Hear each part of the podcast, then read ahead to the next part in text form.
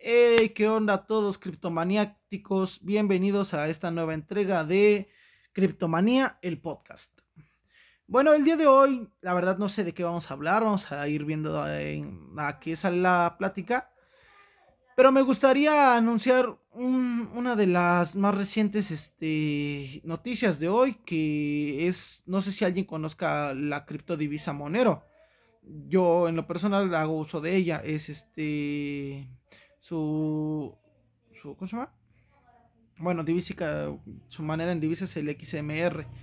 Pero este, una noticia es que hoy perdió el 0.71% y eso es hoy.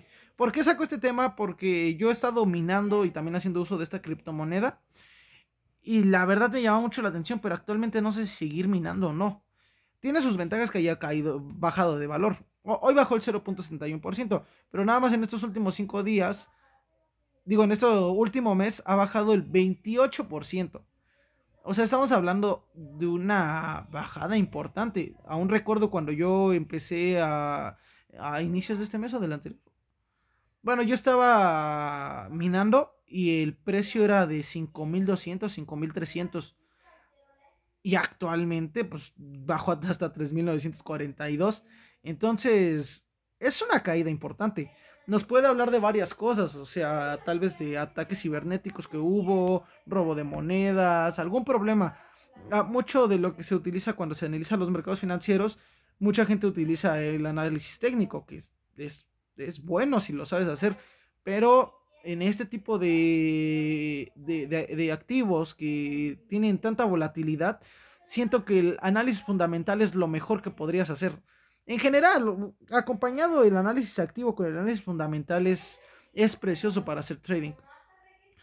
Pero bueno, la, duda que yo tengo ahorita es, ¿seguiré minando o no seguiré minando?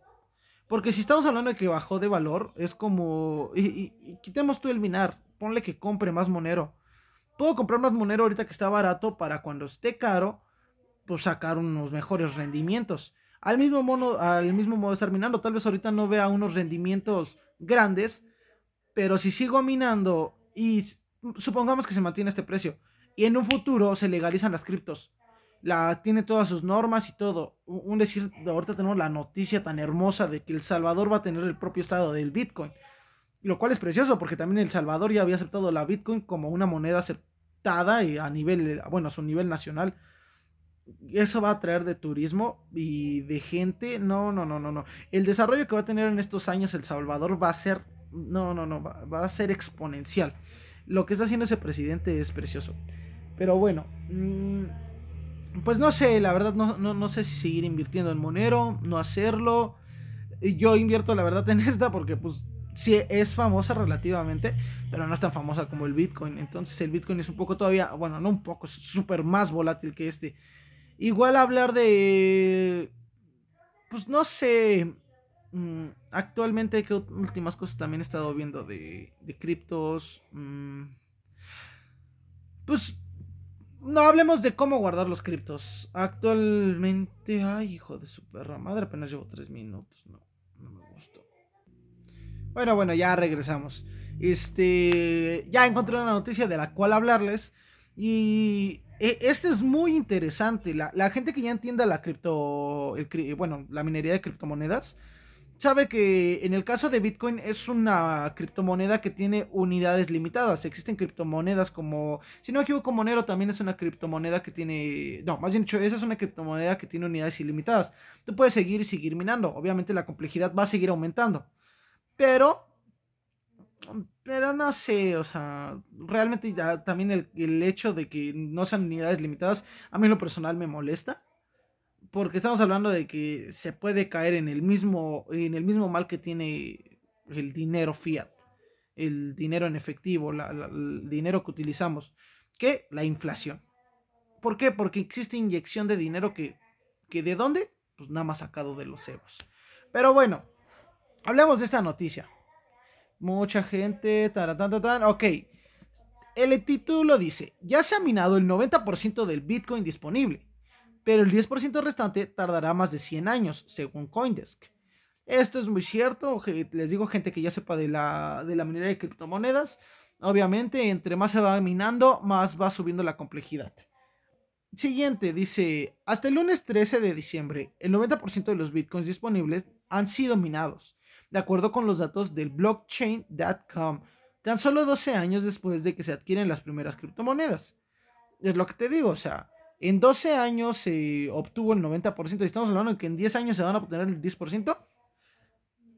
Pues sí, sí, claro que sí, el punto es que suba la complejidad. E, el punto es que este bueno, la estoy cagando yo. No, no, no, no, no. No es la complejidad. Lo que sube es este. Lo que más bien dicho baja es eh, la recompensa que te da el mismo blog. Eh, bueno, cuando estás minando. La. La. La. ¿Cómo se llama? La recompensa va bajando, va bajando, va bajando, va bajando. Entonces sí van a tardar mucho. De hecho, yo siento que ya a este punto ya no deberían de meterse tanto con el minado. Tan solo en esta, ya dejarlo para un sector más especializado para que no existan también los problemas energéticos que existen hoy en día. Pero estamos hablando de un 10%. Que si te pones a pensar que si realmente sube su valor y se vuelve la moneda internacional, esa utopía a la que todos aclamamos, van a seguir minando y va a seguir habiendo rendimientos hermosos. Pero bueno, vamos a seguir leyendo esto. Aunque esto significa que 18.9 millones de monedas del suministro máximo de 21 millones se encuentran en el mercado abierto, no se espera que la extracción del 10% restante ocurra por lo menos dentro de 100 años, específicamente para el 2140 según las estimaciones y los cronogramas de reducción de Bitcoin, de acuerdo con la Coindesk. Esta reducción ocurre aproximadamente cada 4 años, justo cuando la cantidad de nuevas monedas que entran en circulación se reducen, proceso que hace que cada vez más difícil obtener la divisa restante. Lo que les dije, va, bajando la recompensa. Hasta ahora los mineros reciben aproximadamente 6.25 bitcoins por cada bloque minado, pero esta cifra bajará a la mitad en 2024. ¿Ya vieron? Ah, esto, eh, no, eh, va a estar raro todo esto. Yo, hasta podría este, hacerse algo diferente.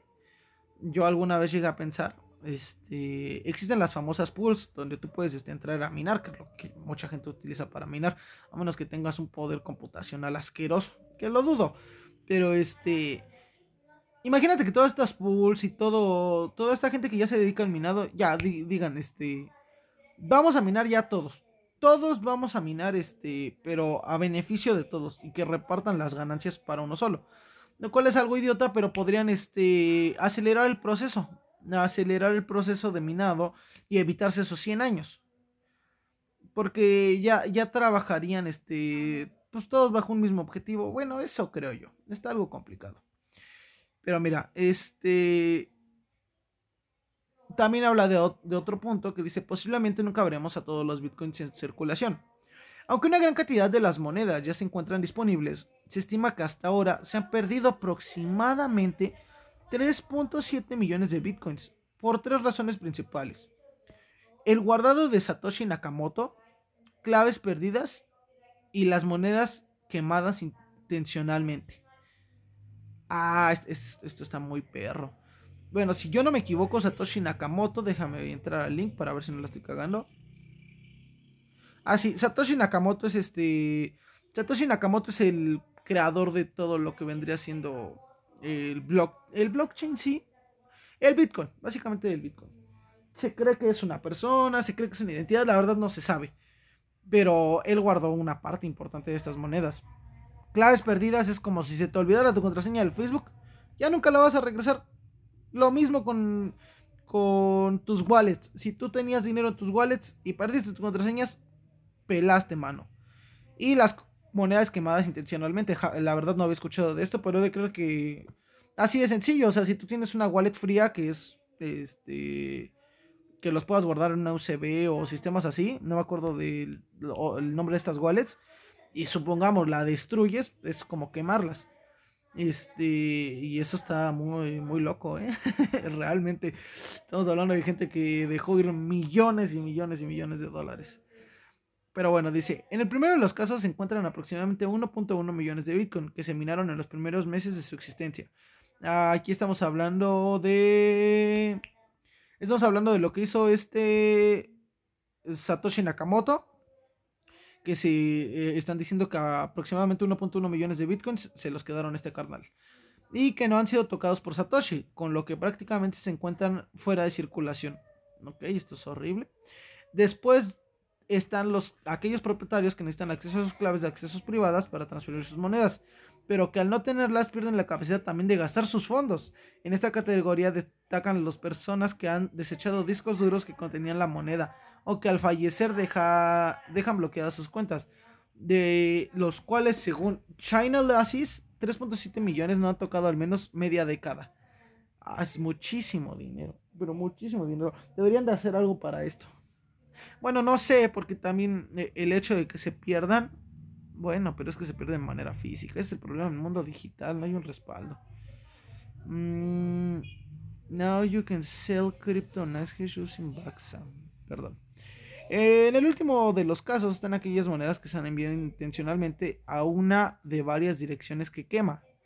Es decir, sitios personalizados de Bitcoin que no tienen claves privadas y donde cualquier Bitcoin enviado desaparecerá con lo que ya se han eliminado de circulación, equivalente a unos 30 millones de dólares. A la madre.